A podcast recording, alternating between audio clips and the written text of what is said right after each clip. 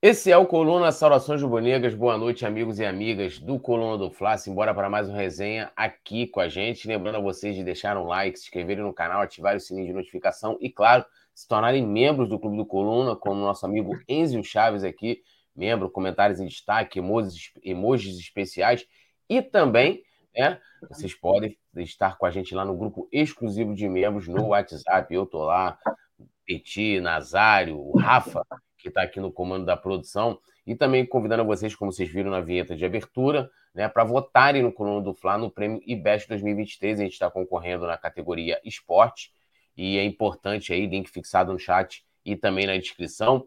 É, tem também o QR Code né, apontado, é só apontar aqui na tela né, o seu celular no QR Code, e aí é, você vai ser direcionado para a página para poder fazer o seu voto, beleza? Dando aquele boa noite Mestre Nasa, buenas noites, mestre. Como estás? Boa noite. Boa noite, poeta. Boa noite, Petit. Boa noite, Rafael. Rafael hoje está no comando, no comando Rafael Ledo. Boa noite a você que está chegando aí. Saudade, né, cara? Saudade de uma rapaziada que se foi, que não volta, né, não, Petit? Saudade que não mata, mas machuca. Ergue essa cabeça, mete o pé e vai na fé. Vitor Pereira foi embora! Tá quase, quase igual tem que fazer aquela música do Chico, né? Eu vou lhe deixar a medida do bom fim, não me valeu. e vai-se embora, trocando em miúdos. Alô, Petit, boa noite, meu amigo. Saudações rubro-negras. Como estás, tu? Boa noite, meu amigo Túlio Rodrigues. Boa noite, Nazário. Boa noite, galera da produção. A Nação Rubro-Negra está em festa, né? As redes sociais. Parece que o Flamengo foi campeão, cara, com a, sa... com a saída do Vitor Pereira, aí oficializada pelo Flamengo. E parece que não, o, o Vitor Pereira, na verdade, ele morreu no intervalo do jogo contra o Fluminense, né? Mas a galera queria ali, ó, provar, né? Quer ver o morto ali, né? E depois que sai ali, né? A nota oficial, a galera soltou até fogos. Mas fica uma grande preocupação, né? A galera que colocou ele lá, assim, uma mínima avaliação, continua gastando 37 milhões em rescisões de contrato e rasgando o dinheiro do clube. Então, acho que só a saída do Vitor não, é, é, não, não, não, faz sentido. Acho que tem que sair outras pessoas aí do, do Flamengo e profissionalizar o futebol do Flamengo, já que o Flamengo hoje é um clube que arrecada um bi, e eu acho que só não atingiu ainda a hegemonia do futebol brasileiro por esse amadorismo, né, tudo. Pegando um gancho aí, pegando um gancho aí no que o, o Petit está falando, é, eu estava eu tava lendo algumas coisas em relação ao, ao, Flamengo nos últimos anos, e o detalhe é o seguinte: de 2019 para cá, nós tivemos oito técnicos, né? Agora, com esse Satanás 2, a revanche, são oito no total. E, e, ele, e, eles só vão buscar lá no quinto dos infernos, né? Pelo Não, amor e de sabe Deus. qual é E sabe qual é o detalhe? O detalhe é o seguinte: o Abel estava aqui, né? Aí saiu o Abel e veio o, o Jorge Jesus. Jorge Jesus ficou, aí foi embora. Aí veio o Domi. O Domi tem uma metodologia. O Jorge Jesus tem uma metodologia completamente diferente do, do Abel. O Doni tem um, um, um, um, jeito de jogar muito diferente do Jorge Jesus. O Rogério é absolutamente diferente do Doni. O Renato não tem nada a ver com o Rogério. O Paulo Souza não tem nada a ver com o Renato. O Dorival não tem nada a ver com o Paulo Souza. E o Vitor Pereira não tem nada a ver com nenhum deles. Ou seja, o Flamengo foi buscando, foi buscando e não se preocupou de trabalhar. E aí o Túlio pode falar melhor isso para a gente. O setor de inteligência não analisou, juntamente com, aquele, com aquela equipe que eu, Petit, Túlio já falamos que tem que ter do futebol, e falar, gente, olha só, qual é a característica do Flamengo hoje? Nós montamos um, um, um time. Nós gastamos mais de 200 milhões para montar um time. Esse time tem uma maneira de jogar. Então não adianta você contratar um, um treinador para fazer com que esse time que tem uma característica mude. É, é a mesma coisa que alguém chegar para mim e falar, Nazário, a partir de agora você vai trabalhar calado, você não pode fazer brincadeira, você não pode rir, você tem que ser um cara absolutamente sério. Bicho, não sou eu, cara. Não sou eu. Eu não vou conseguir conviver assim. Não vai dar. E ao passo que você chegar para um, um, um profissional que é um cara introvertido, é um cara administrativo. Irmão, agora você vai ser a cara da empresa. Você vai sair, você é o cara que vai prospectar, você vai buscar cliente, você vai fazer venda, você vai fazer palestra. Irmão, não vai rolar. Não vai rolar. Porque cada um de nós tem um jeito de trabalhar. Cada um de nós tem uma maneira de lidar com o público, com os desafios, com, com as metas. E cada um é, é, é, reage de uma maneira. Então, o mais interessante é que o Flamengo buscou oito peças. Gente, são oito peças. E eu fiz o cálculo. São 51 meses de 2019 até agora. 12 de 19, 12 de 20, 12 de 21, 12 de 22, 48, mais 3 é, de 23. 51 meses. Oito técnicos. Em média, cada técnico fica seis meses e meio. Na média, né, 51 meses, oito técnicos, dá seis meses e meio para cada técnico. Gente, não tem como construir absolutamente nada com uma metodologia de trabalho dessa, muito menos uma hegemonia. Ainda que você tenha um time mega caro, ainda que você tenha um time mega experimentado, ainda que você tenha um time que tenha estrutura gigantesca, mas o fato é que não existe conteúdo em quem chega para dirigir. E quando o cara não tem conteúdo, a gente vê esse Cara, essa zona, o time do Flamengo está uma zona. Lamentável a gente ver um time tão caro dessa maneira. É lamentável e a gente vai falar bastante hoje é, sobre esses valores né, que o Flamengo vem gastando com rescisões aí desde a saída do Jorge Jesus em 2019, a programação do Flamengo para enfrentar o Maringá na Copa do Brasil. E aí a gente entra em algumas questões relacionadas à situação do Jorge Jesus e também né, do Jorge Sampaoli, que são os dois nomes aí que né, são vêm sendo ventilados uh, aí no noticiário rubro-negro. Antes, vou dar aquele salve na galera, pedindo mais uma vez para vocês deixarem um like e inscreverem no canal. Aquele salve aqui para Luiz Antônio, nosso querido Enzo Chaves, membro do Clube do Coluna, GB Trem, Duda Fênix, Paulo Henrique Gadelha, Bruno Paz, é, saudações, o homem cheio que dia, não sei. Yuri Reis, membro também do Clube do Coluna, boa noite, poeta Túlio Petit, é, e Roberto Nazário, Beatriz Plino Marcos, Rodrigo da Silva, Pérola ADS, ADS é, Vicente Flá. Aí, ó, Vicente Flá estava sumido, hein? Ayrton Silva, Eliandro Também, Gomes, né? Silva, Zaraba né? Oliveira. É... Tá a galera subindo aí, Túlio. É... Tá a galera aí, Procura. procura. É, você procurar outra live aí, você encontra a gente aí.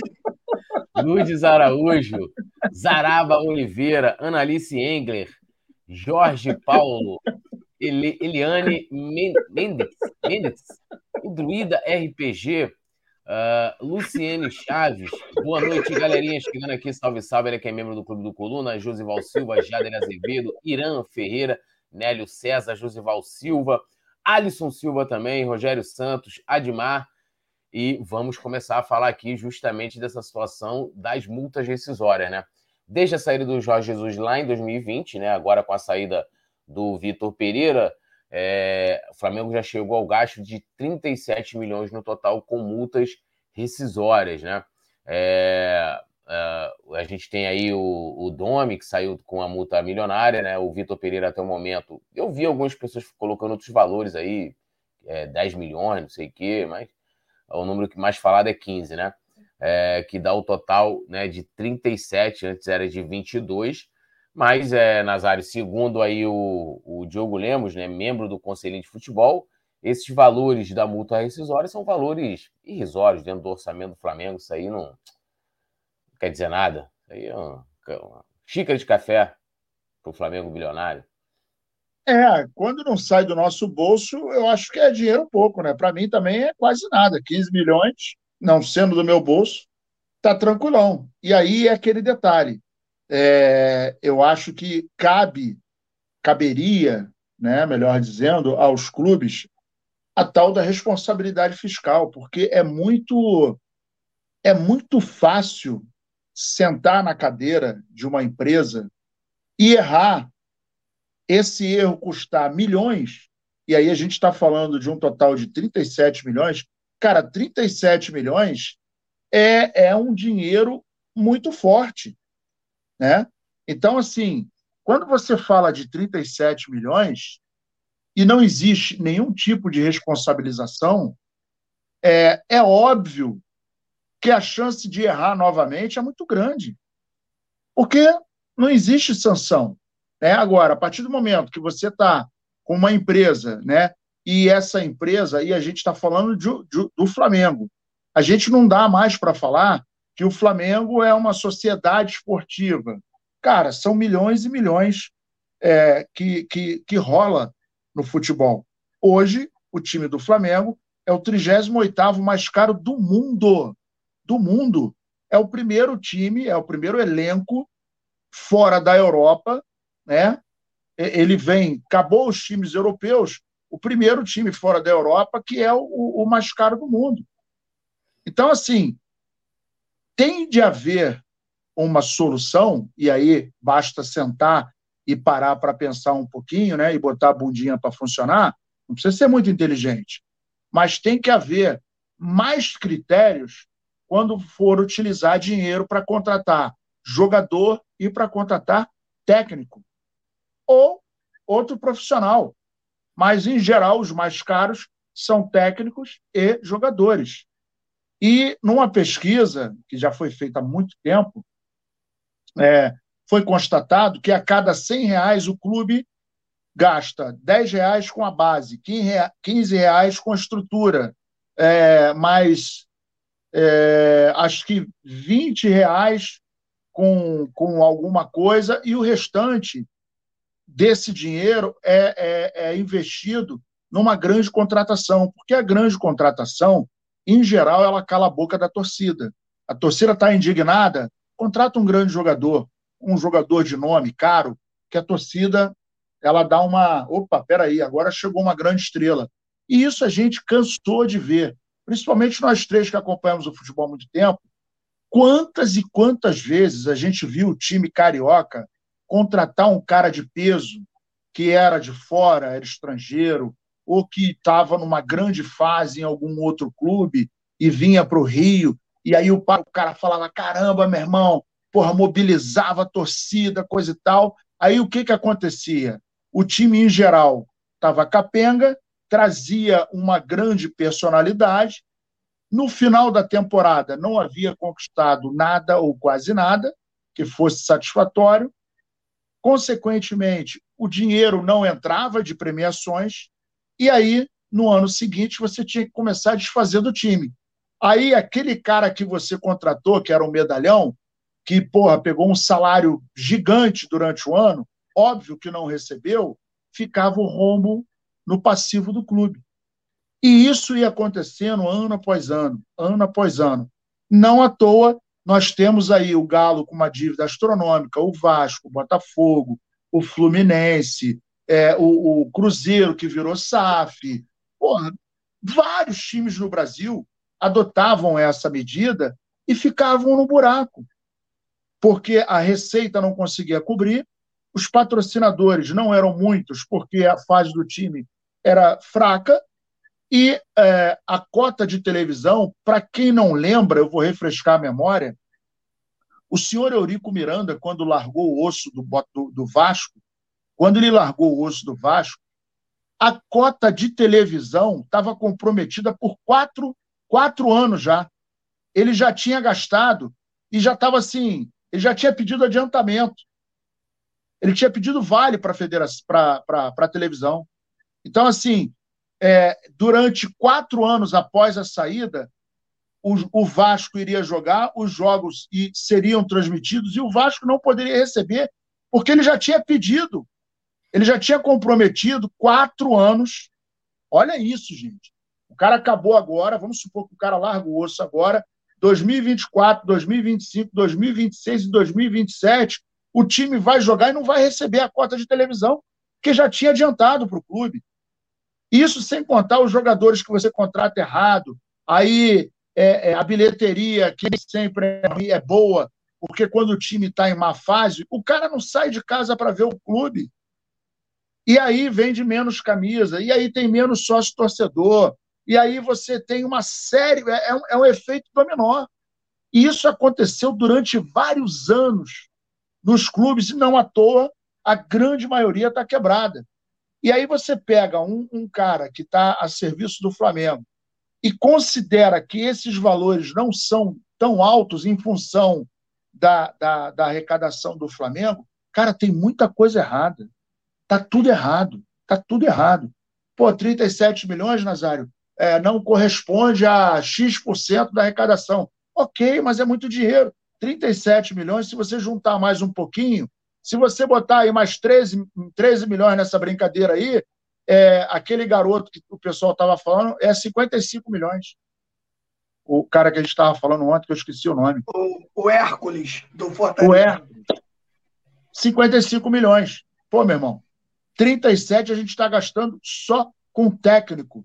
E detalhe, teve gente que não recebeu, que foi o JJ, porque estava no final de contrato, tinha acabado de começar, o Renato Gaúcho a mesma coisa, é, quem mais? O Dorival Júnior, né? Então, assim, se esses três, bota aí, se bota mais 10 milhões nesses três aí, cara, aí a conta aumenta para 67, quase 70. Cara, não existe isso.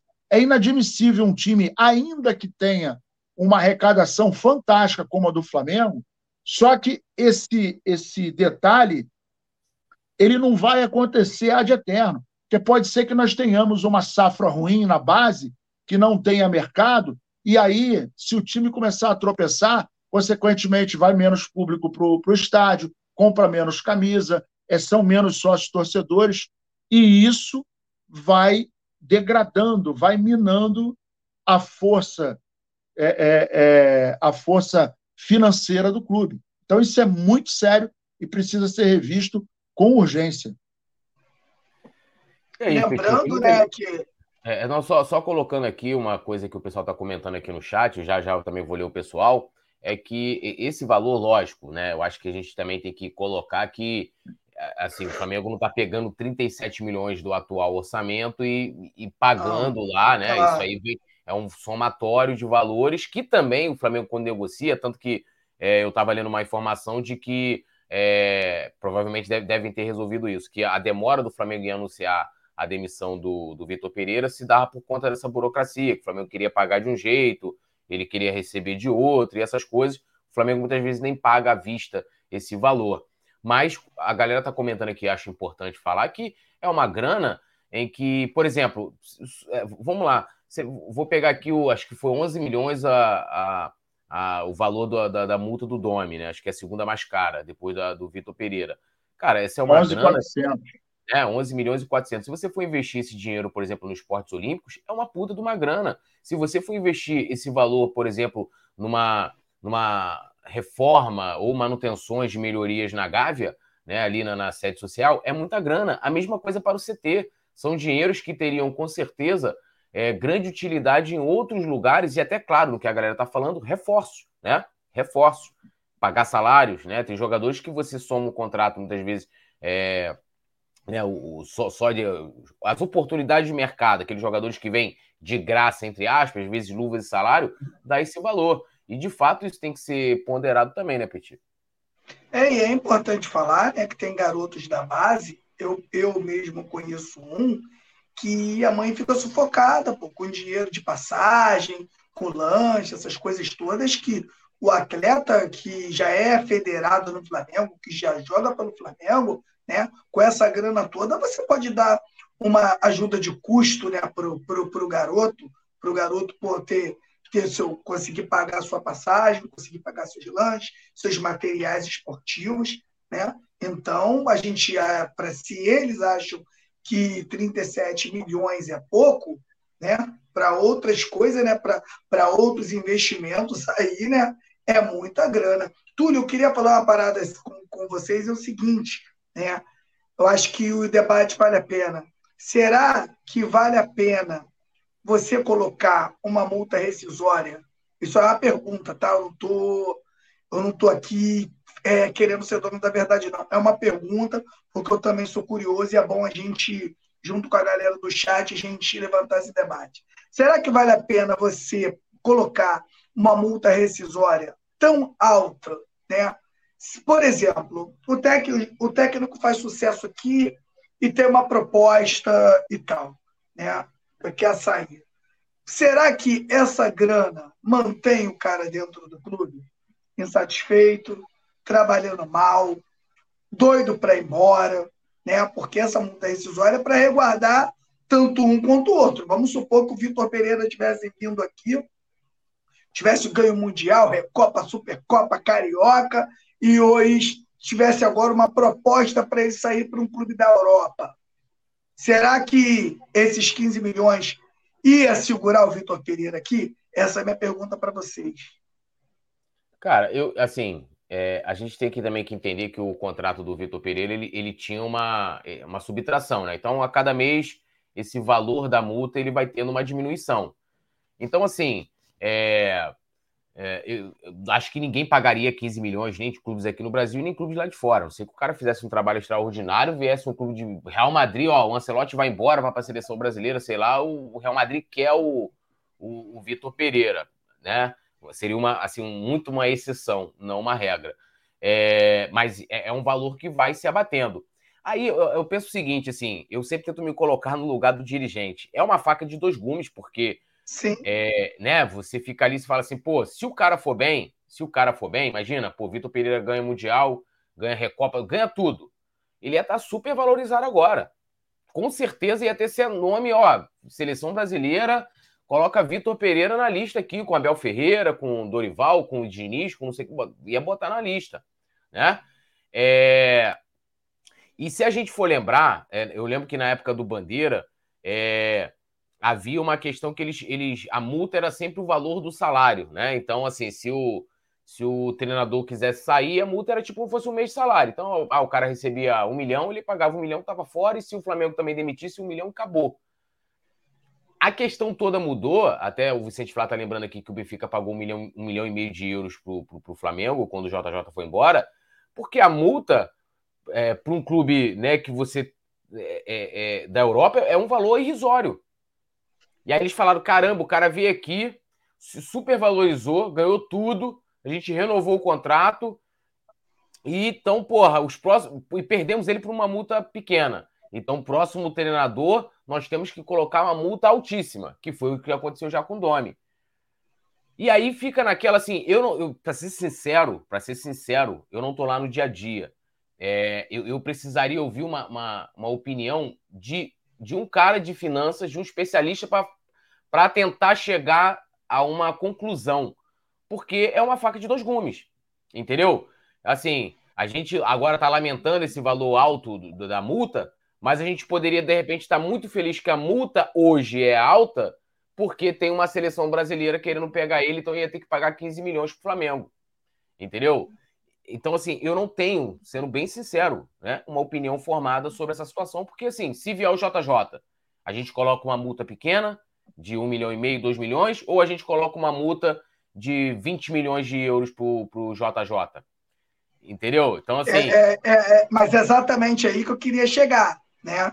Você tem uma, uma, uma multa onde você acaba prendendo o cara aqui, teoricamente, pelo valor da multa, mas vale a pena você ter um profissional dentro do clube que quer sair e considerando também a possibilidade de um técnico do Flamengo, quando ele chega, a probabilidade dele dar errado é muito maior do que de dar certo. É só você pegar a história do clube. É muito, é, é muito difícil o cara chegar aqui e ter o sucesso do JJ, o, o, sucesso do Dorival, hoje até acontece mais, porque o clube hoje ele te dá jogadores com mais qualidade e te dá uma mega estrutura e te dá o salário em dia do jogador, que é isso que o jogador quer: estrutura e salário em dia, Rio de Janeiro e Flamengo. Agora, o, o, o, o, o que passa dentro da, na minha cabeça é, pô, até onde vale a pena você ter um profissional dentro do clube que quer sair. Será que esse, essa grana realmente vale a pena você prender o cara aqui por causa da multa? Como você falou, que se for para você pensar nisso ao pé da letra, irmão, é complicado. É complicado, é difícil. É difícil. E, e, e, assim, até a galera tá lembrando aqui, ó, o JJ que quis sair e tal, sim. E aí, é aquela. É, é, assim. Aí eu vou fazer. Eu tava até falando, nos, foi no domingo, a gente tava fazendo no pós-jogo, é, da questão do, do, do, trabalho de longo prazo e tal. Aí entra até uma questão de você proteger para um trabalho a longo prazo. Aí você fala assim, pô, eu, eu não quero, não pretendo que esse técnico vá embora agora, independente do resultado, né? A gente vai pensar num trabalho aqui a longo prazo, a gente tem uma convicção de que é, precisa fazer o. precisa de tempo. E aí você faz isso para não.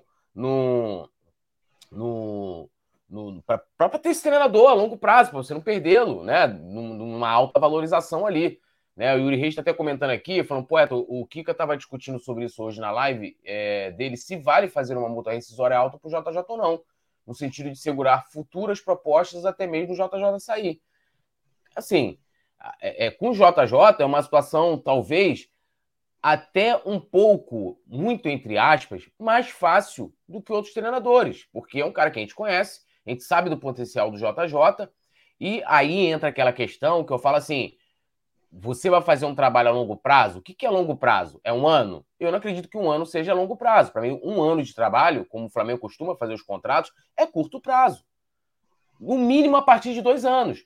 Então, assim, ah, vou fazer um contrato aqui com o JJ de um ano. Porra, será que vale a pena botar uma multa de 20 milhões de reais do JJ? E se ele não der certo? Tem todas as possibilidades, né? Ó, Alex Crispim tá aqui, Lenilda Aquino, Beto Limas, Aldair Rocha, Gilmara Santos, Leandro Mendes, Mário Malagoli. Hoje, para treinador, é melhor fazer péssimo trabalho e sair com a multa. Cara, assim, eu acho que não. Acho que o, o Vitor Pereira sai extremamente queimado aqui no futebol brasileiro. Lucas Silva, Nélio César, João Pedro Carvalho, Torres, é, Zaraba Oliveira, Vicente Flá. Isso tem que perguntar para quem negocia contrato para entender. Sim. Até porque, assim, eu acredito eu que deva ter um critério, né? Deva ter um critério ali muito específico, né? Para for, formalizar e chegar num denominador comum do valor dessa multa, né?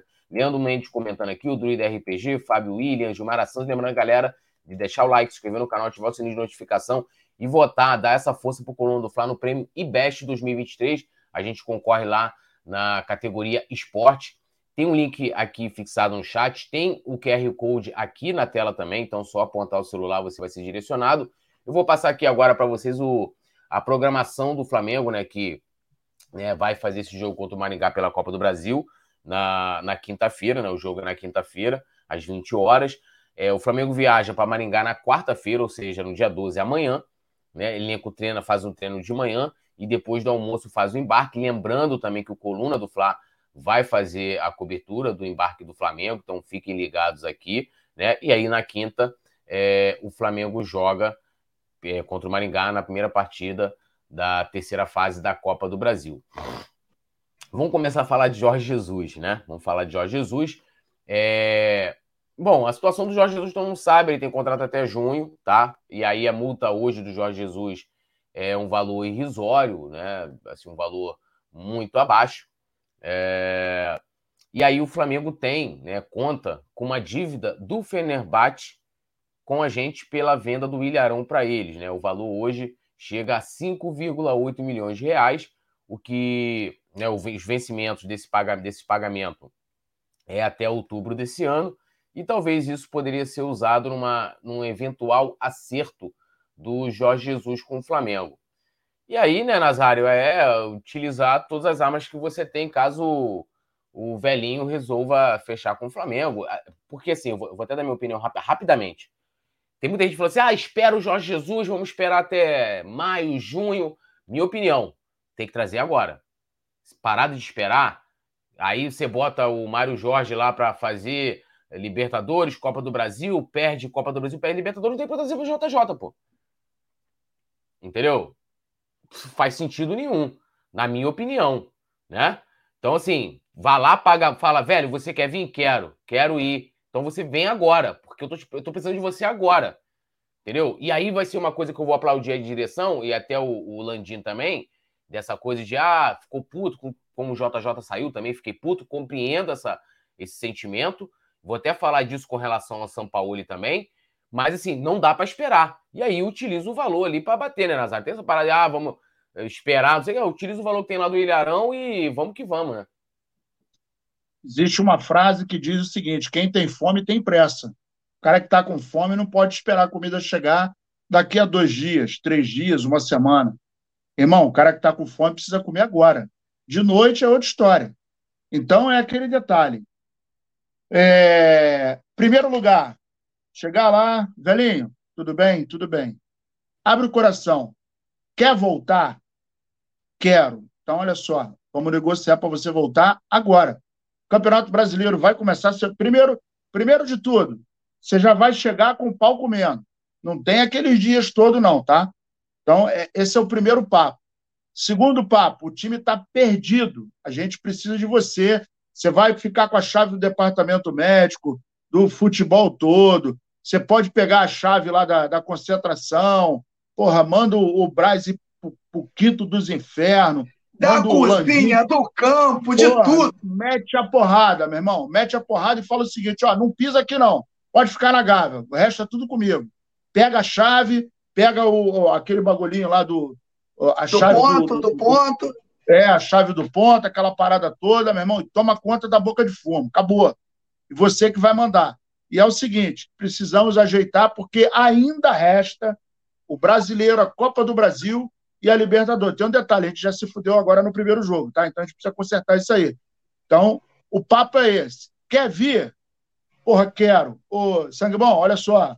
Tem uma prata aí na casa que vocês estão me devendo em relação ao cabeludo. Vamos fazer o seguinte: vai morrer esses cinco contos aí. Quanto que é a multa do velhinho? Porra, é tanto. Tá faltando o quê? Vamos negociar? Vamos. Bora. Entra no avião. Bora. Bora, bora, bora, bora, bora. Entra, já chega aqui e começa a trabalhar.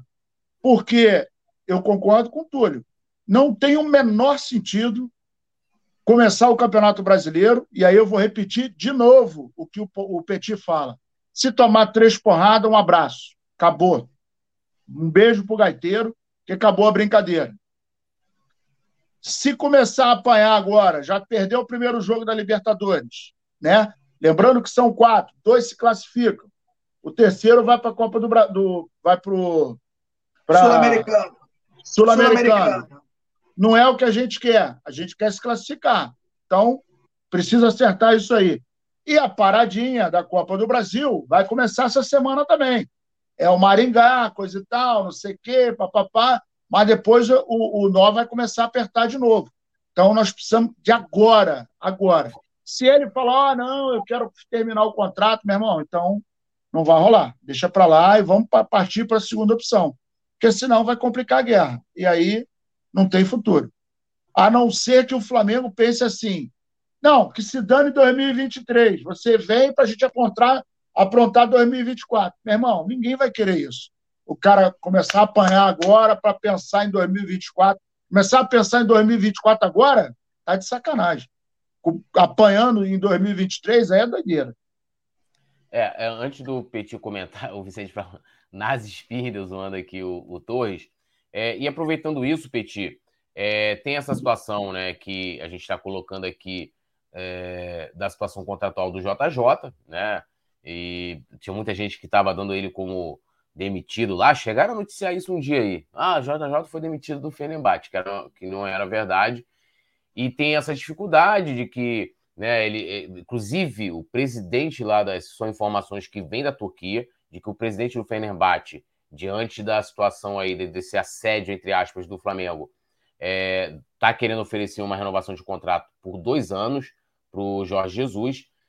E o plano B acaba sendo o Sampaoli, né? Que, inclusive, como o Torres comentou aqui, é, e a gente vai falar mais especificamente disso, seria o nome preferido do Landim para substituir o Vitor Pereira.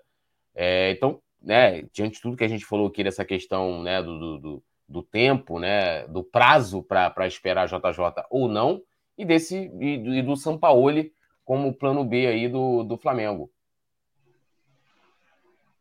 Como o Nazário falou, concordo com tudo que o Nazário falou, é agora, irmão. E eu acho também que o JJ tem que se posicionar. Se você não sentar para o desenrolo no papo reto, as coisas não vão funcionar. mete o pé, já vai para lá. JJ, vamos almoçar. Irmão, quero te levar para o Flamengo, é isso, isso, isso isso aí. Você quer ir para o Flamengo a primeira? Eu só vou começar a tratar contigo se você falar que deseja ir para o Flamengo. Se você falar que não quer ir para o Flamengo, eu pego meu avião, ó, vup, volto para o Brasil. Ah, quero. Tu quer? Então, beleza. Aí já vai multa rescisória. O JJ tem que chegar no presidente do, do Fenerbahçe e falar: olha só, aceitei a proposta do Flamengo e quero para o Flamengo. Vamos ver como a gente faz para a gente acertar as coisas. E trazer agora, tudo, como você falou. Não faz sentido nenhum ficar esperando o JJ até o término do contrato. Não vale a pena. Se for para pegar, pega agora. Vamos falar do Sampaoli? Sampaoli é um cara, né, é um técnico midiático, ganhou a, a Copa América com o Chile, depois não tem mais nenhum título na carreira. É um cara que é maluco, na minha opinião, não vai aguentar essa pressão do Flamengo, não. O Sampaoli, ele pega as coisas dele e vai embora. E tem outra. Se falar para ele que vai contratar um cara e não contratar, meu camarada, ele faz da vida do clube um inferno. Um inferno. Então, na minha opinião, você trazer o Sampaoli para o Flamengo é você jogar álcool na fogueira, meu camarada. Ele não aguenta, o Flamengo é um turbilhão, é pressão a todo momento. E, sinceramente, o, o, o, o Sampaoli ele tem suas características que eu acho que agregaria o Flamengo. É um técnico enérgico, ele é um técnico que trabalha, mas também gosta de umas invenções, gosta de, de, de inventar. Então, eu, Petit, eu não traria o Sampaoli. A minha segunda opção seria o que eu falei ontem aqui. Né? Inclusive, né, Nazário, quando eu falei isso aqui, teve um, uma galera aí que deu um piti, né? Falou que, que eu estava falando merda, e hoje saiu a notícia. Eu vou repetir aqui. Quando a gente fala algumas coisas, são o tempo que a gente vive de futebol e de Flamengo. Então a gente sabe que tudo tem uma reviravolta. O Flamengo é muito grande. O Flamengo é o sonho de muitos técnicos, porque os técnicos, o Flamengo ele projeta um profissional. O cara chega no Flamengo de uma forma, se ele for campeão, Túlio, ele já sai dali de outra forma, ele é outro patamar de profissional.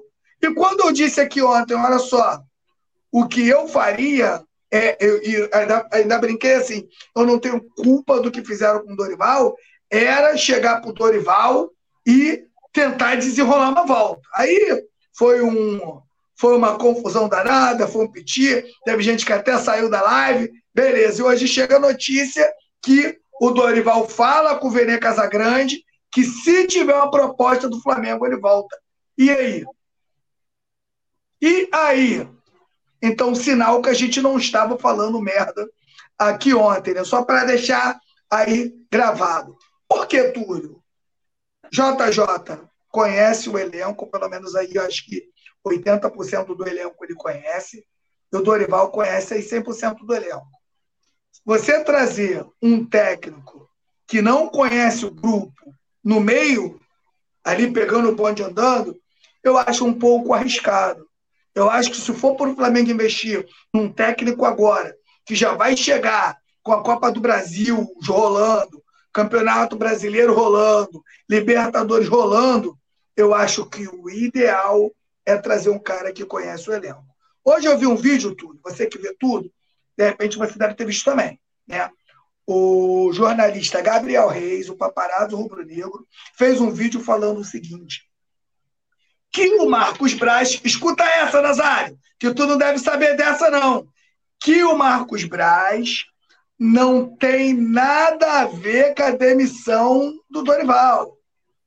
Que quem pediu a contratação do Vitor Pereira foi Landim pessoalmente, entendendo que ele queria um técnico português que começasse o início da temporada. Pega ali, pré-temporada, do início do ano.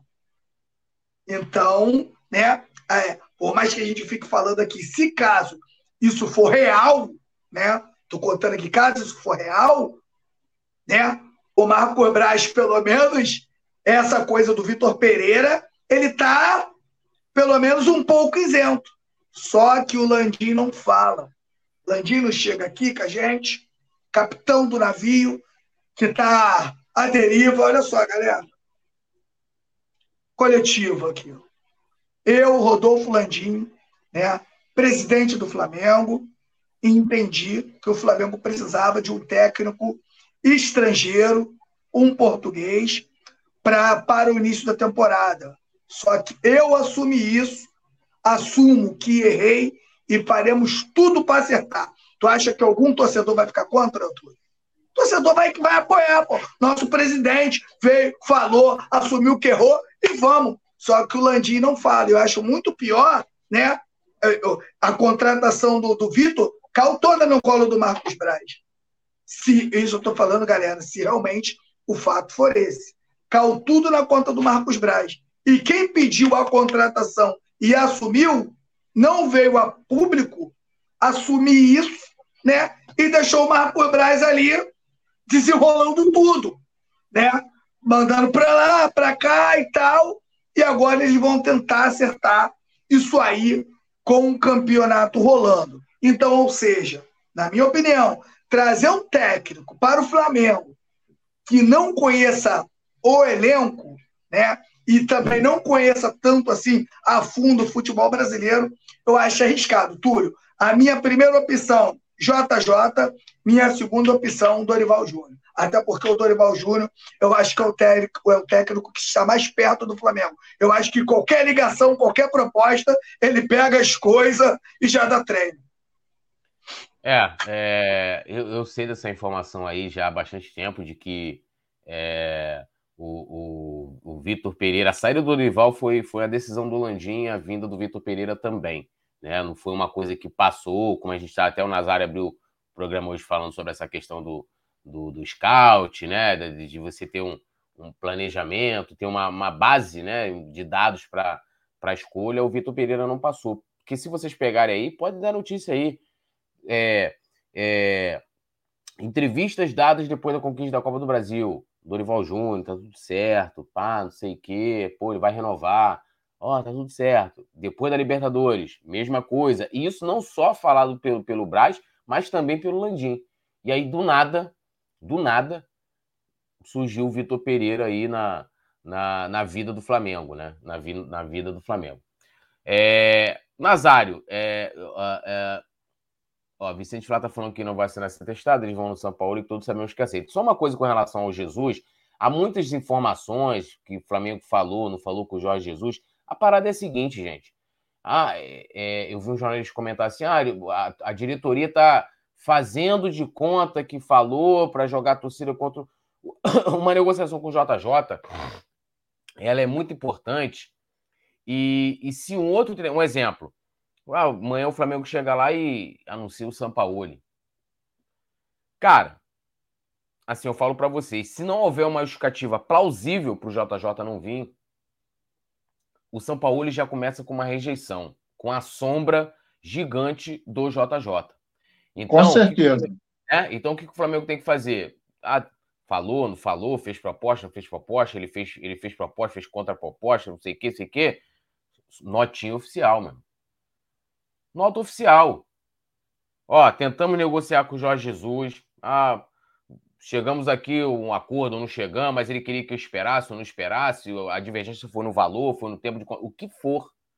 Porque até dessa forma você vai estar respaldando o próximo treinador. Porque senão vai continuar a, a, a, a, JJ, volta J. E quando ele, e quando ele sair de lá da, da Turquia, porque até pelo que ele falou até com o próprio Gabriel, né, com o Paparazzo, ele não está muito satisfeito lá, não pelo time, eu, não, mas porque é o local frio, né? Ele passa um frio danado é, e, está com dificuldade de, de, de, de, se adaptar. Sabe por quê? Porque se for mentira que o Flamengo foi lá, tentou de fato, o JJ vai desmentir, meu amigo. Vai falar: olha, isso aí que eles estão falando é mentira, mano. Ninguém veio aqui falar comigo. Olha, não foi isso. Eu aceitei todas as condições que o Flamengo me. Então, assim, tem que fazer desse jeito. E aí entra no que o Petit está falando, a questão da comunicação. Porque a honestidade, o cara chegar e falar assim: olha, eu, sei lá, olhei, vi, vi que o Vitor Pereira é uma oportunidade de mercado. Sei, porque assim, é, eu não sei quem foi que falou, que falou assim, pô, o Vitor Pereira é um cara que. O cara perdeu tudo pro próprio Dorival e foi promovido, pô. O que justifica você trazer o treinador que, que perdeu pro seu, pro seu treinador, pro seu ex-treinador? Entendeu? Faz sentido nenhum, tem que ter uma justificativa. E se o cara chega e fala, o que eu acho errado? Porque, assim, se existe o conselho de futebol para evitar tomadas de decisões individuais, por mais que o Landim seja o presidente, ele tem todo o direito legal, né? É, legal e de fato de tomar qualquer decisão até sozinho, mas se a filosofia da direção é outra, não faz sentido o cara simplesmente chegar e falar: olha, eu quero o Vitor Pereira. E acabou. Não tô nem defendendo o Dorival. Eu, sendo bem sincero, eu torço para que o Dorival não venha agora. Eu torço para que Dorival não venha. Não é ser contra uma vinda dele. Eu acho que o Dorival tem que ser o último da lista. Porque, assim, é, é, o Dorival vai responder que, pô, tá aberto o Flamengo e tal, não sei o quê. Ele é um cara muito, muito tranquilo, né? Mas, assim, quero te ouvir, Nazário, aí sobre essa situação do, do JJ, Sampaoli aí como plano B e, e uma provável escolha. Cara, você falou tudo.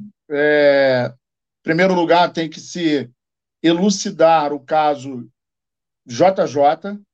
Vem, vou. Não vem, não, não vou, não quero.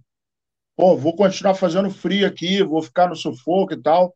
Então, olha só, rapaziada, tentamos de tudo e o cara não vem. Agora nós vamos trabalhar um segundo nome. E aí, esse segundo nome, assim, eu tenho medo do Sampaoli. Sampaoli é um cara. É...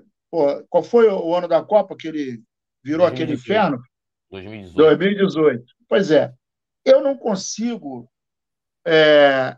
Eu não consigo admitir que um cara que tem a função importante como a dele, que é comandar um monte de jogador, e a gente sabe que comandar jogador não é uma tarefa fácil. São os caras que já estão com dinheiro, alguns multicampeões, e para você é, é, mexer com o brilho desse cara, para você incentivar, para você atiçar esse cara a ganhar mais, a conquistar mais, não é qualquer um. Você tem que ter um, um jeito é, não, não existe uma receita, mas você tem que saber lidar com, com, com esse tipo de situação. E o São Paulo, ele tem esse detalhe que o Petit falou. Ele é igual a mulher. Se você falar que, porra, vai dar um, uma rosa para ela e não der, vai dar problema, vai arrumar confusão. E é aquele detalhe: o Flamengo não está em condições de, por exemplo, a gente viu a novela que foi é, na primeira janela para contratar alguém, que não contratou, contratou o Gerson. E até agora o dinheiro que pagaram no Gerson realmente não não não justificou. Parece que o, o a diretoria estava tomando um chopp, coisa e tal, o telefone tocou, o Gerson falando, ó, oh, tô querendo voltar, cara, dá um jeito aí de voltar. Não, beleza, vamos voltar, vamos, vamos, vamos trazer você de volta e trouxe. E, assim, ah, Nazário, mas o time estava ruim por causa da montagem do VP. Tá bom, beleza. Mas é, o Gerson também não está jogando nada. Então, assim, a chegada dele não justificou, mas o papo não é esse. Agora, o Sampaoli, ele é um, uma, uma bomba relógio. E uma coisa que o Petit falou, e eu acho que é muito correto, o Flamengo não é o Santos. Uma coisa foi ele jogar lá no, no Santos, porra, fez o trabalho, aí veio o pessoal lá, fez uma pressão, porra, lá tem 12 pessoas ali na Vila Belmiro. Aí vai para o Atlético, ah, é um pouquinho mais numeroso, mas, irmão, nada é igual à torcida do Flamengo. Então, se o cara entrar numa de bater biela aqui e começar a ficar brabinho porque vai, vai sentir a pressão no cangote, bicho, não tem jeito. A torcida vai chegar e vai xingar, e vai estar ali na mureta xingando e discutindo e falando, porque a torcida do Flamengo é assim. Quando a coisa começa a descambar, os caras começam a xingar mesmo. Então eu acho, eu acho que aí a gente entra naquela história que eu falei, o perfil. Aí é o perfil do cara. O perfil do Sampaoli acho que não bate com o que o Flamengo necessita. Já o perfil do Dorival, a gente viu. Ah, Nazário, mas de repente ele não vai ganhar nada em 2023. Isso é outro papo. Agora, o fato é que o cara pegou o Flamengo numa rabiola desgraçada o ano passado, pau comendo, a gente fazendo conta, porra, olhando já a, a, a, a zona de rebaixamento, porra, ficar perto, e o cara foi mexendo. Com três, quatro jogos, a gente começou a sentir que o Flamengo estava mudado. E a gente está numa situação semelhante à do ano passado, se não tiver pior. Se não tiver pior. Então, nesse, nesse horizonte, para mim, se o JJ não vier, aí eu, eu sou, o meu voto é para o Dorival. Aí a, a, a diretoria é, veste a, a, calça, a sandalinha da humildade. Dorival, desculpa, nós demos um tiro errado, foi feio o que nós fizemos, mas eu queria que você reassumisse o time e a gente vai fazer um, vamos fazer um contrato aqui bonitinho para que nós possamos salvar o final do nosso mandato, porque daqui a pouco está acabando. É, nós já estamos em abril, o meio do ano está aí, daqui a pouco acaba 23 e entra em 24, o último ano de gestão do, dos caras. E assim, eu hoje estava falando até no, no, no, Opinião que, pô, a, a, a gestão do Landim ela vai ficar marcada pelos insucessos. É, porque, assim, ah, nós ganhamos duas Libertadores, ganhamos a Copa do Brasil, ganhamos o Brasileiro, coisa e tal, beleza. Mas a maneira com a qual nós saímos do Mundial, da Recopa, é, é, do, do, do, da Supercopa e desse Carioca, cara, foi humilhante foi humilhante. E o pior, tudo isso aconteceu e a gente vem falando desde janeiro. E tem um vídeo meu, quem quiser pode procurar, não vou lembrar. Próxima vez eu vou falar e vou gravar. Mas eu falei o seguinte, em janeiro, pode ser que eu esteja enganado. Essas foram as minhas palavras. Pode ser que eu esteja enganado. Eu gostaria muitíssimo de estar enganado. Mas esse cidadão português não vai dar certo no Flamengo. Tomara que eu esteja enganado. E, lamentavelmente, eu não estava enganado. Está aí o resultado. Então, a gente precisa ter muita atenção. Na minha opinião, JJ vem, beleza. Não vem. E tem um detalhe: se o JJ chegar, a gente conhece, coisa e tal, mas a gente não sabe se o trabalho dele vai é, dar certo. E se não der certo, a mesma torcida que gritou, que gritou olê, olê, olê, mister, vai gritar burro que a torcida do Flamengo não vai fazer essa distinção. Não quer saber. Se perder o brasileiro, cair na Libertadores, cair na Copa do Brasil, começar a jogar mal, neguinho vai chamar de burro, não tem jeito. E aí vai acabar aquela idolatria, aquela, aquela capa que nós temos hoje, pô, JJ, primeira prateleira, coisa e tal, isso vai acabar. É um risco que se corre. Assim como pode acontecer também com o Dorival. Mas são dois técnicos que conhecem muito bem o potencial que o Flamengo tem e da maneira deles, cada um com o seu cada qual, conseguem guiar o Flamengo. É, vamos, vamos ver, né? E só passando mais uma informação aqui, é, o São Paulo ele recusou uma proposta do Nottingham Forest, né, da Inglaterra, e está aí esperando né, o Flamengo é, a gente vai falar um pouquinho de campo e bola, só dando aquele salve aqui para a galera. O Thiago, acho que ele vai, ó, acho que o São Paulo vai, vai despejar o inquilino lá de Copacabana daquele apartamento que ele comprou. É, é, verdade. Alexandre Paca, Alexandre Paca está aqui, né? Membro do Clube do Coluna, falou que podemos ter uma nova edição de 2019. O Vicente Flá, né? E o Nilson Batista também falando que acha que o Dorival não vem é, para o Flamengo. Torres está aqui, Maria Lourdes, é, deixa eu ver aqui, Augusto Puga.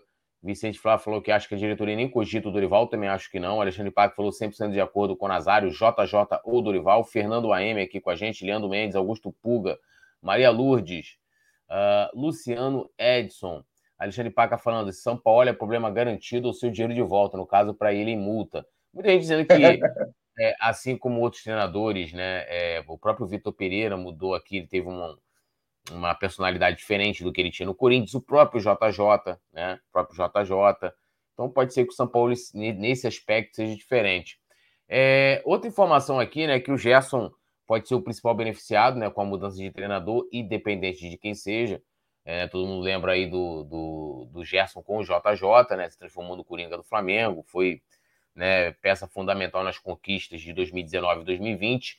E com o Sampaoli ele fez ali um bom trabalho, né, um trabalho regular, vamos dizer assim, lá na, no, no, no Olympique de Marseille, né, e jogando até como ponta direita. E aí eu queria entrar com vocês aqui nessa questão é, de campo e bola, olhando é, mais até para o pro, pro Sampaoli, é, porque assim, é, eu tava, fui pesquisar né, algumas coisas sobre o Sampaoli, a forma como ele joga. A gente pegar aquele Santos dele, né?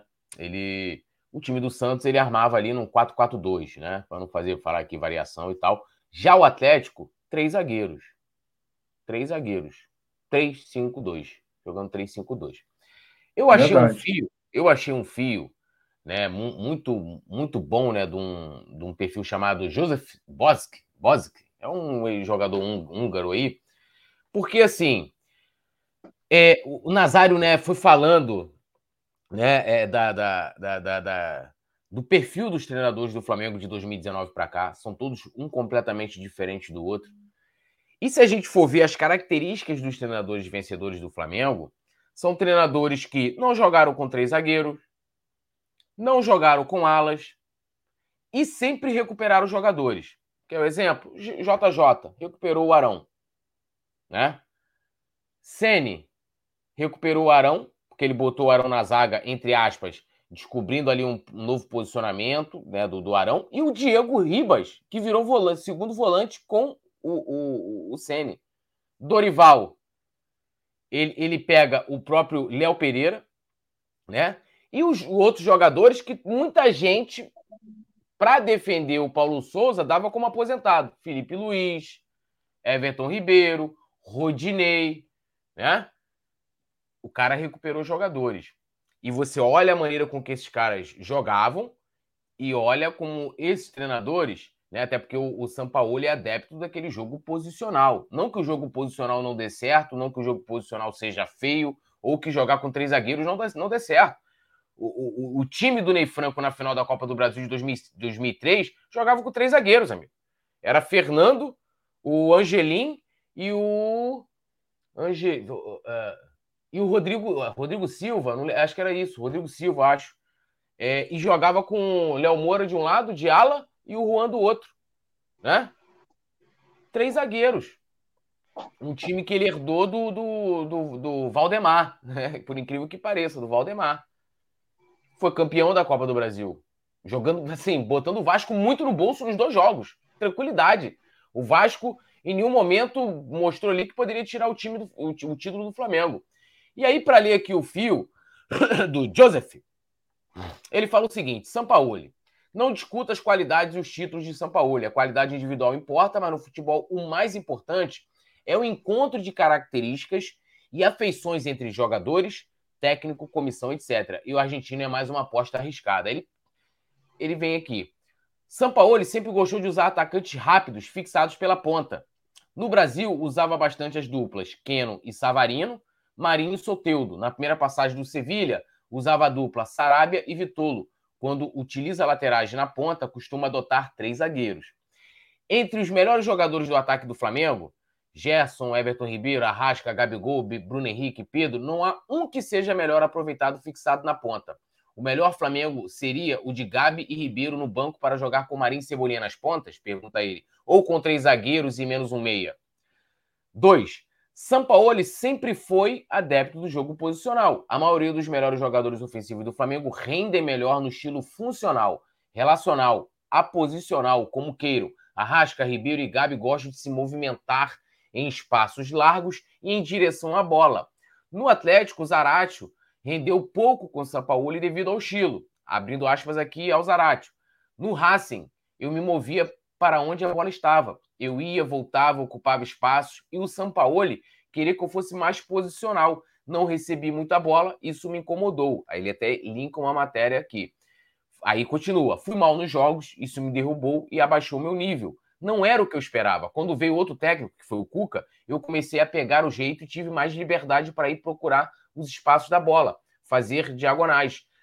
Aí ele fecha as aspas aqui para o Zaratio, volta de novo ao Joseph. Arrascaeta e Ribeiro gostam de jogar como Zaratio, recebendo a bola por vezes atrás e chegando na frente para tabelar, buscando um dois, o toque me voe. Como é que foi o gol do Flamengo na Libertadores? Tabelinha ali, né, pelo lado direito, é, Rodinei e Everton Ribeiro, cruzamento na área, bola em diagonal, a, a Gabigol fechando do lado esquerdo do ataque, né? Eles gostam do protagonismo, da proximidade com a bola e não ficar estacionado na entrelinhas. Três, Sampaoli gostou do, é, sempre gostou de times agressivos, rápidos, com muita vertigem. VP também. Enquanto o português faz isso através de imposição física, Sampaoli faz pela técnica. Todavia, os melhores jogadores do Fla perdem por pausa, manejo de ritmo, desacelerar para acelerar de novo. Quantas vezes a gente vê o time do Flamengo? Gente, eu estou falando aqui, dando exemplos para vocês. A gente vê o time do Flamengo, time do Dorival, tocando a bola. Não deu para. Não, não conseguiu entrar por dentro, não conseguiu ter profundidade pelos lados. Volta, toca, vai na zaga, bola. É isso que ele está falando aqui. O lance de você e, desacelerar e... o jogo. Pode falar, Pete.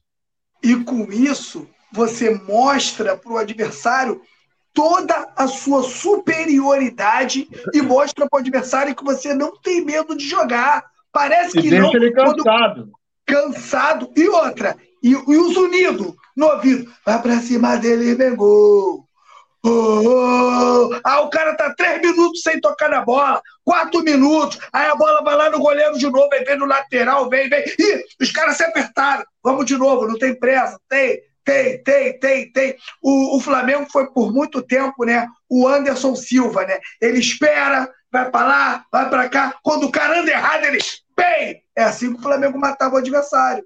Foi quando é. a gente diz que o Vitor Pereira destruiu o Flamengo, foi porque ele tentou transformar um Flamengo criativo, um Flamengo que propõe o jogo, o Flamengo da posse de bola, num time que espera contra-ataque, espera o erro do adversário. Isso aí é até contra as características do torcedor do Flamengo. Isso aí, tudo te atrapalha a torcer no Maracanã.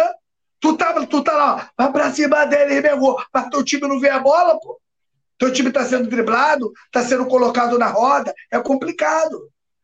É, e, ele, e ele continua aqui, ele falou, ó, Sampaoli acabou de fazer um péssimo trabalho no Sevilla, no Sevilha, porque não tinha atacantes tão rápidos na frente e os seus principais jogadores ofensivos, como Lamela, Papu, Torres, Isco, exigiam pausa e não vertigem absoluta, desarmonia completa. Vai lembrar que o Isco até foi especulado no Flamengo, né? Ou seja, lembrando muito das características dos jogadores do Flamengo. Os últimos times de São Paulo gostam de acelerar as jogadas pelas pontas e definir por dentro. Esse time do Flamengo, como mostrou o Dorival no 4-3-1-2, joga melhor se movendo e por dentro, usando os lados como auxílio e não como principal recurso. Sampaoli é um técnico que vive o futebol intensamente, que já sofreu bastante comandando grupos, desde a esculhambação na Copa de 2018, as reclamações constantes no Santos e no Atlético, passando pelo episódio recente com as instruções no bilhete. Isso aqui é uma situação em que ele foi dar uma instrução ao jogador lá do, do Sevilha no bilhete e o cara ficou puto ali e jogou o bilhete dele fora e tal. E aí ele continua aqui. É um técnico protagonista, autoral, que muda o time constantemente de jogo para jogo de acordo com sua visão estratégica. Na prática, sempre privilegiou a ideia de sistema acima dos jogadores. No Marcélia, chegou até usar o gesto fixado na ponta direita. Por tudo que apresentou na sua carreira, Sampaoli não é o nome mais indicado para dirigir esse elenco do Flamengo. Essa conversa de que o técnico vai se adaptar é antiga e não funciona na prática. Você não contrata um treinador para ele ser o oposto do que foi na sua carreira. Quem me acompanha há anos sabe que me importa menos com o resultado, ele vai faz aqui uma conclusão. Então, assim, qual é a característica do treinador que a direção quer contratar? O Sampaoli, dentro do que ele está falando ali, dentro do que a gente tem visto do Sampaoli, não é para treinar esse elenco do Flamengo. Sabe o que vai acontecer? Vai ser igual o, Vitor Pereira e o Paulo Souza. Vai ficar cobrando atacante rápido pelos lados. Ele, ele vai tirar Gabigol para botar Cebolinha. Ele vai tentar recuperar o Marinho. Entendeu? E o Marinho, Marinho, que não foi titular com o Paulo Souza, que chegou a dizer que o problema do Marinho ele, ele tinha é, problemas técnicos. Isso tem a pior coisa que um jogador ouvir do que isso, né? Que, problemas técnicos que o Marinho não conseguia é, é, é, seguir suas instruções, que o Marinho... e isso jogando num time num time com pontas, com atacantes que privilegiam os atacantes rápidos pelos lados. Né? E o Marinho também não conseguiu jogar com o Vitor Pereira. Então, assim, até o Vicente falou: ah, mas o time só joga de uma maneira. Olha só, a direção contratou um time do Flamengo com jogadores que têm um tipo de característica. E aí, então, era para ter montado o elenco falando o seguinte: olha, eu preciso contratar jogadores polivalentes. O que é o jogador polivalente? Aquele jogador que joga em mais de uma posição, que tem mais de uma característica. Né? E muitas vezes não é o caso. A gente vê a dificuldade que o Gabigol está tendo de tentar se adaptar a, a jogar pra, mais atrás, de jogar de meia, de tentar armar jogada, de não sei o que, e não conseguir. Ele é ruim? Na minha opinião, não. Está jogando errado. Está sendo aproveitado, utilizado errado. Então, assim, vou torcer se o São Paulo vier, vou, vou torcer para o São Paulo dar certo. Ah, ele vai jogar com três zagueiros. É uma coisa que a gente sabe que não deu certo com esse elenco. E aí eu pego e falo assim: olha, eu tenho jogadores que têm um tipo de característica que já mostraram no Flamengo, que já. Porque a gente não está falando de jogadores que não deram certo, a gente está falando de jogadores que deram certo jogando de uma maneira. E eu trago um treinador com uma característica totalmente diferente. E aí não é questão de dizer que o jogo posicional não dá certo, que jogar com três zagueiros é ruim, mas esse elenco do Flamengo não dá certo. E aí é isso que a direção do Flamengo quer? Aí, aí a pergunta tem que ser aí. Então, por essas questões, eu não sou a favor da vinda do São Paulo. Não sou. Porque as características do São Paulo não condiz com o elenco. E, e tá ali escrito ali para vocês. Não tem essa, olha, o cara, o cara vai chegar no Flamengo e vai mudar a maneira dele de ver futebol. Não vai, pô. Não vai. Ele vai querer implementar o jeito dele de jogar. E outros que tentaram deram errado. Aí tem aquele, para terminar, né, para vocês falarem, é, tem aquele ditado, né? O burro erra sempre, né? O inteligente, ele aprende com o erro do outro. Ele vê o outro errando e vai, ih, cara, o cara pisou ali, ali tem um buraco, não vou passar. Aliás, perdão, o inteligente, ele erra, com, ele aprende com o próprio erro. E o sábio, ele aprende com o erro do outro. Ele vê, oh, ih, cara, caiu ali no buraco, não vou passar por ali, pô, tem um buraco ali, não sou burro, né? Sou inteligente, sou sábio, vou passar por outro caminho.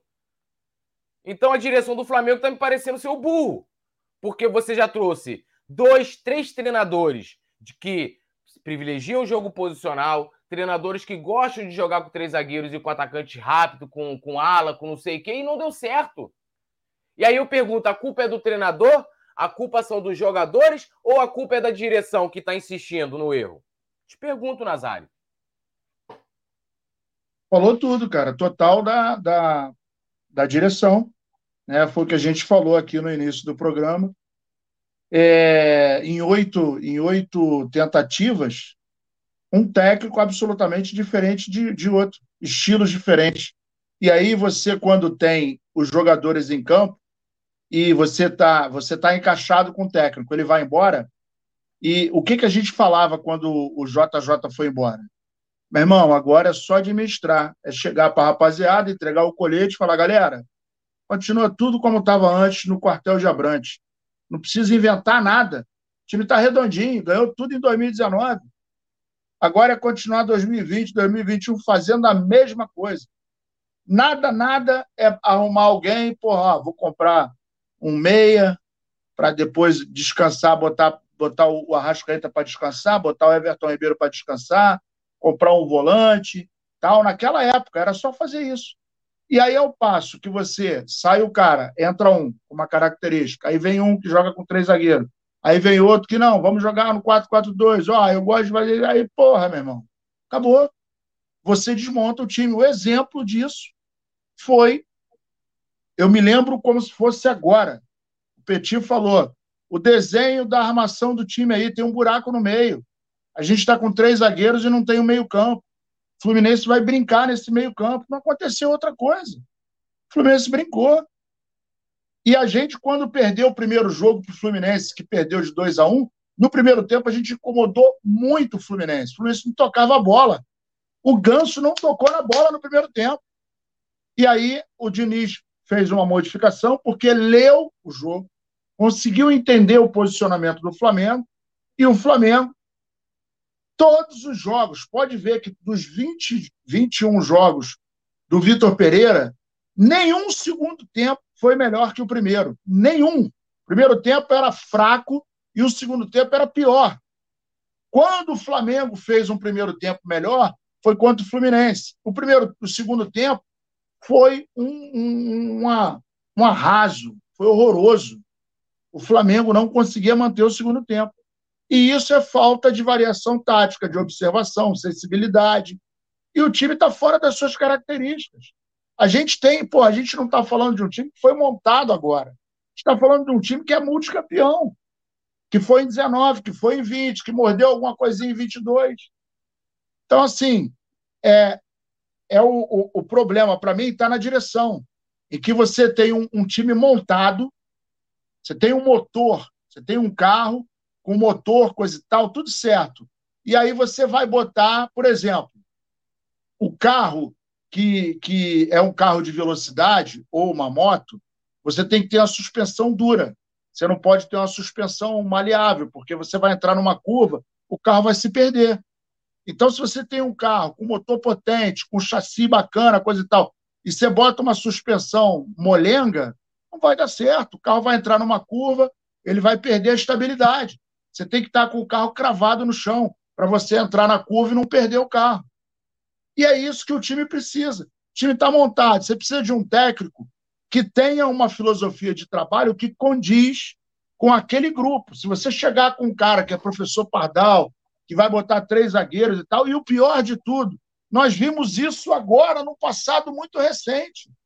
E a diretoria não aprende. Então, assim, São Paulo, para mim, já, eu já não queria, né? Não era meu nome. E esse esclarecimento aí, ele, ele ele é, relata tudo, ipsilitem, o que é o São Paulo, que não condiz com o time do Flamengo.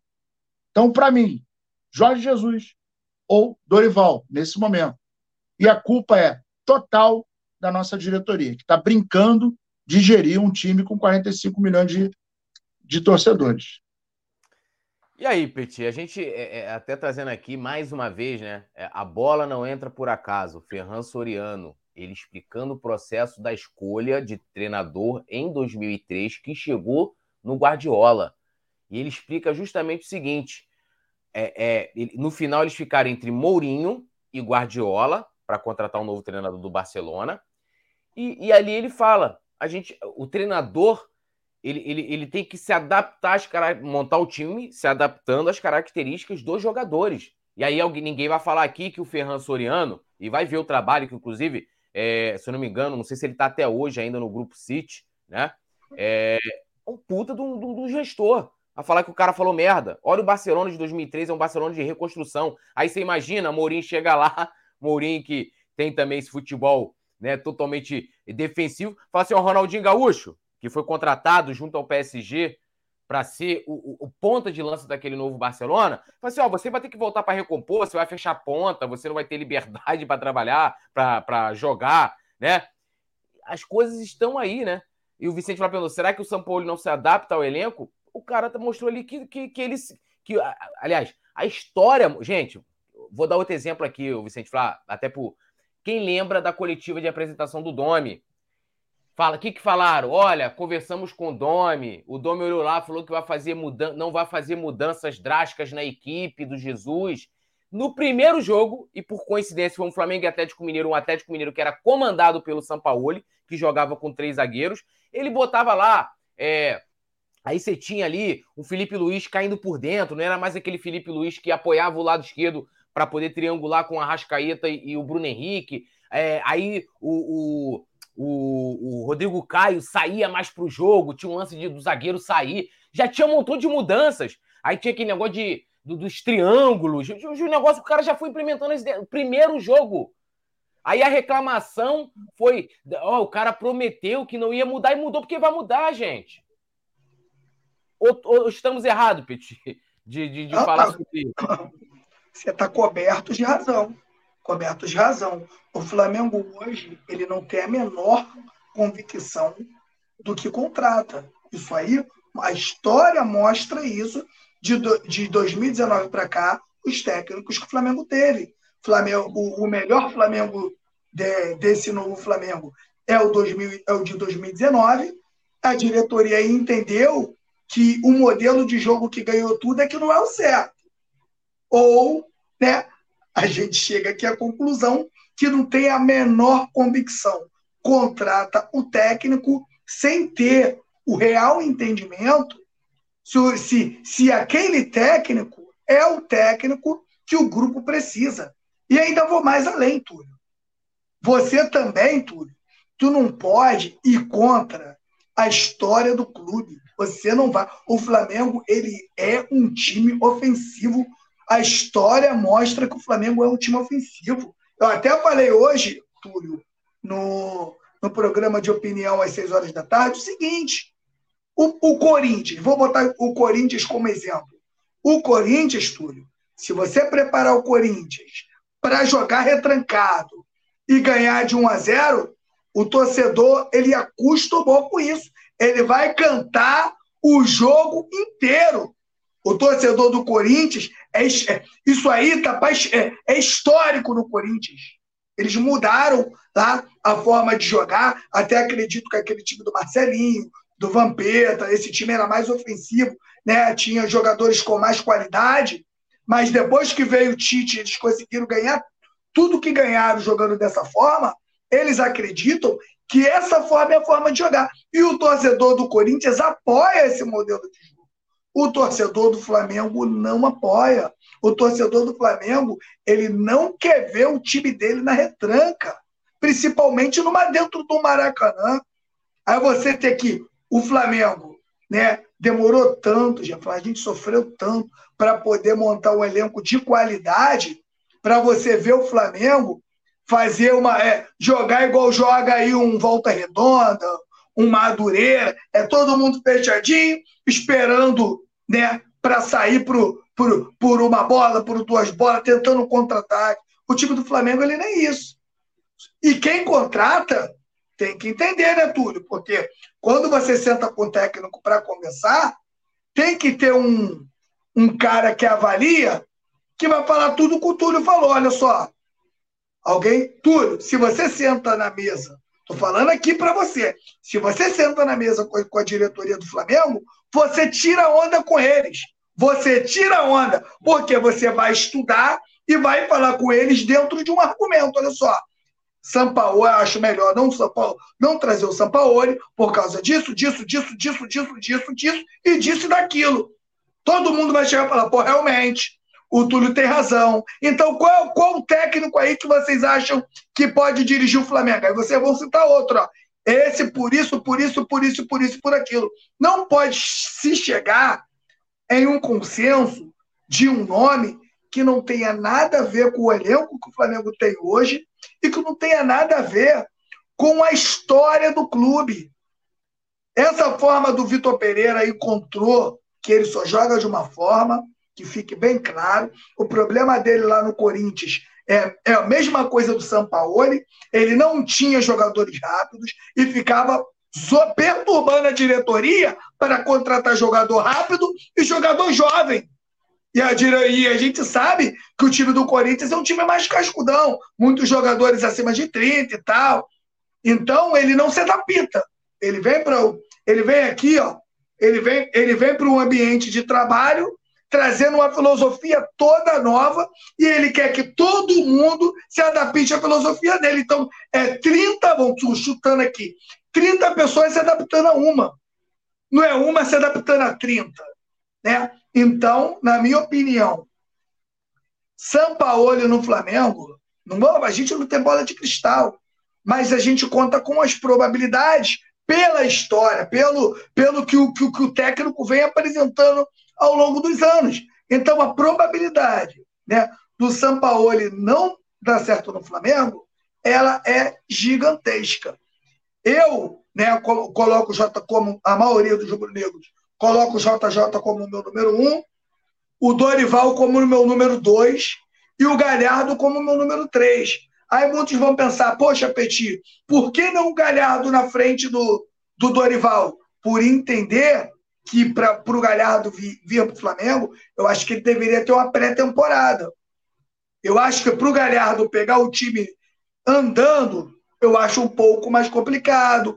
é outro vem, vem, vem, vem, vem para outro futebol, com outros jogadores, vai ter que conhecer o elenco dentro da competição. Então, eu acho, eu acho mais arriscado. Mas acho um, o Galhardo um dos melhores técnicos, e a gente viu o River Plate até com um elenco inferior do Flamengo, na minha opinião, jogar um grande futebol e chegar aí na final da Libertadores várias vezes.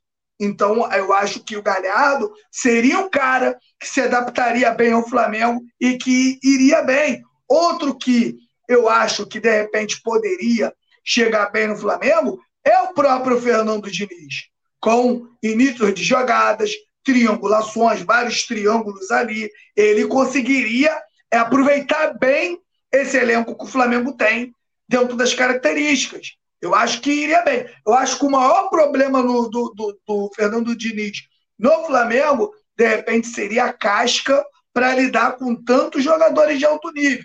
De repente, ia. Mas é um cara, Túlio, que joga para frente, joga para o gol. Então não adianta você trazer caras defensivos para time ofensivo. Não adianta. O Flamengo vai ficar penando, errando, contratando esses caras que jogam na minha opinião, Túlio, contra o torcedor rubro-negro. Eles, eles criam um esquema de jogo que não favorece o próprio torcedor dentro do estádio. O torcedor quer ver seu time atacando, quer ver a bola passando lá perto da trave, o chute pode até ir para fora, galera, uh, galera quer ver isso. A galera vai para o Maracanã para ver isso. Agora, a galera que foi para o Maracanã no domingo e viu um vareio do Fluminense, deve ter sido ali, na minha opinião, a maior vergonha em uma final da história do Flamengo. Acho que eu, eu não acredito que, que o Flamengo tenha passado por um vexame tão grande. Mas esse vexame aí, ó, a gente já avisava, ó. A gente está aqui falando um tempão. E muitos de, dizem que ah, pô, vocês querem gerar crise, vocês são isso, vocês são aquilo. Ga galera, a gente está vendo, a gente está vendo, a gente conhece o Flamengo, o Túlio até muito mais que a gente que convive na Gávea, está sempre estudando, está sempre por dentro. Então, o que a gente fala aqui é o que a gente vê. É o que a gente vê. Então, Flamengo agora tem que se preparar para não errar, Túlio. O tiro tem que ser. Tem, mano, já, o Flamengo é uma que só tinha dois tiros. O primeiro, parceiro, ela já errou, já foi longe. Se não acertar agora, acabou o ano do Flamengo. O Flamengo vai morrer. É, lembrando a galera de deixar o like, se inscrever no canal, ativar o sininho de notificação. Estamos concorrendo também com o ano do Fla, o prêmio e Best 2023 na categoria esporte. Link fixado aqui no chat também tem o um QR Code aqui na tela, só apontar o celular e aí você já é direcionado para a página, dá essa força. E pedindo também a inscrição. Ó. A produção colocou o link também aí no chat, ó. Link aí diretão para você votar. Dando aquele salve aqui, ó, Alisson Silva, Fernando AM, é, Fernando Inácio, Cristiano Gonçalves, Bruno, Bruno Paz, é, Vicente Flá. É aquilo, né? A gente perdeu né, um, um, um, companheiro barra companheira de batalha, mas ganhamos de volta né, o nosso querido Vicente Flá. Na vida é assim, né, o, o Nazário Petit, né? Às vezes a gente perde, ganha e ganhamos de novo o nosso querido Vicente Flá de volta, fazendo seus comentários aqui nas nossas lives, né? É, então a gente perde de um lado, ganha de outro.